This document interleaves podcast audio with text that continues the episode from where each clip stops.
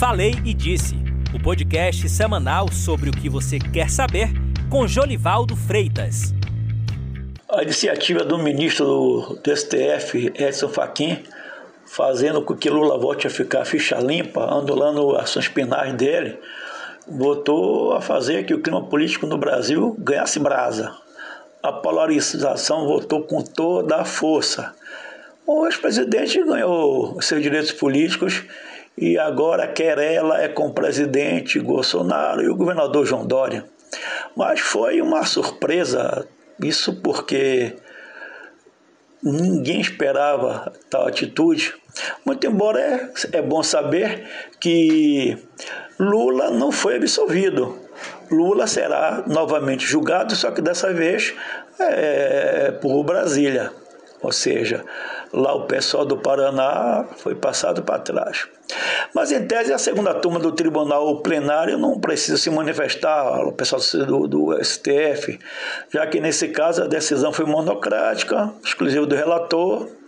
Mas só que, diante de um recurso da Procuradoria-Geral da, da República, que já sinalizou ato nesse sentido, outros ministros devem se chamar, ser chamados a se pronunciar. Bolsonaro, que não gostou muito, falou que, na verdade, foi uma bandalheira.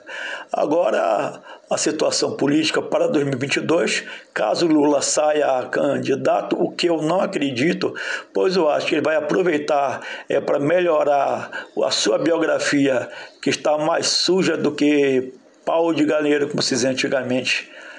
Mas é, a dessa de Faquin também leva para outros debates, né? É, o que vai ser feito do, de Moro? Será que os processos contra ele também vão ser anulados?